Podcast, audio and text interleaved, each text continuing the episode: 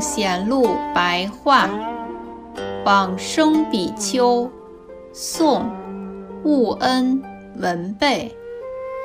悟恩，字修己，俗姓陆，江苏常熟人。年十三岁时，听到别人诵《阿弥陀经》，心里有所感触体悟，因此。前往兴福寺出家，后唐明宗长兴年间（公元930年至933年），前往江苏昆山的慧聚寺学习南山律。不久之后，又听闻学习《法华》《金光明》等经，以及《止观论》。都达到了经论中精深微妙的境界，一天只吃一顿饭，终日衣钵不离身，不积蓄钱财物品，睡眠的时候一定右胁而卧，坐的时候一律结跏趺坐，每到诵戒的时候。必定感慨忏悔的流泪不止，到处劝勉教导大众修行净土法门及一成圆教的宗旨。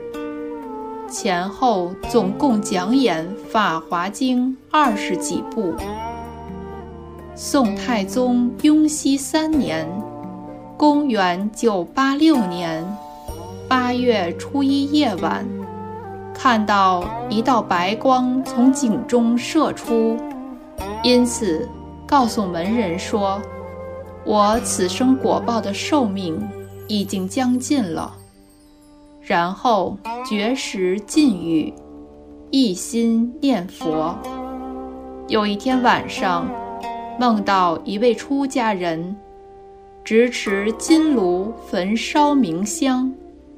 绕行他的房间三次，说自己是张安灌顶大师，已经往生于西方净土。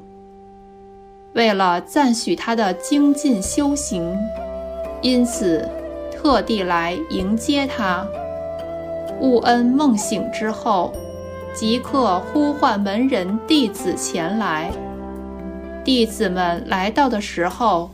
仍然还闻到异香。八月二十五日，为大众开示止观法门的入门方便和究竟义理，以及观心法门的究竟了义。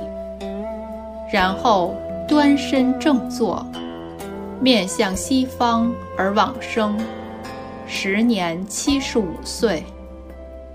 寺院的大众都听到管弦铃铎的音乐声，嘹亮悠远地遥传于虚空之中。很久之后，才渐渐远去。火化之后，得舍利子无数。悟恩有一弟子名文备，了然洞明于止观的法门。常独处一室，精进禅坐，忘情脱俗，达三十年之久。宋太宗雍熙二年（公元985年），稍有疾病，净土的瑞相现前，右胁侧卧，双足相叠而往生。出自《宋高僧传》。佛祖统计。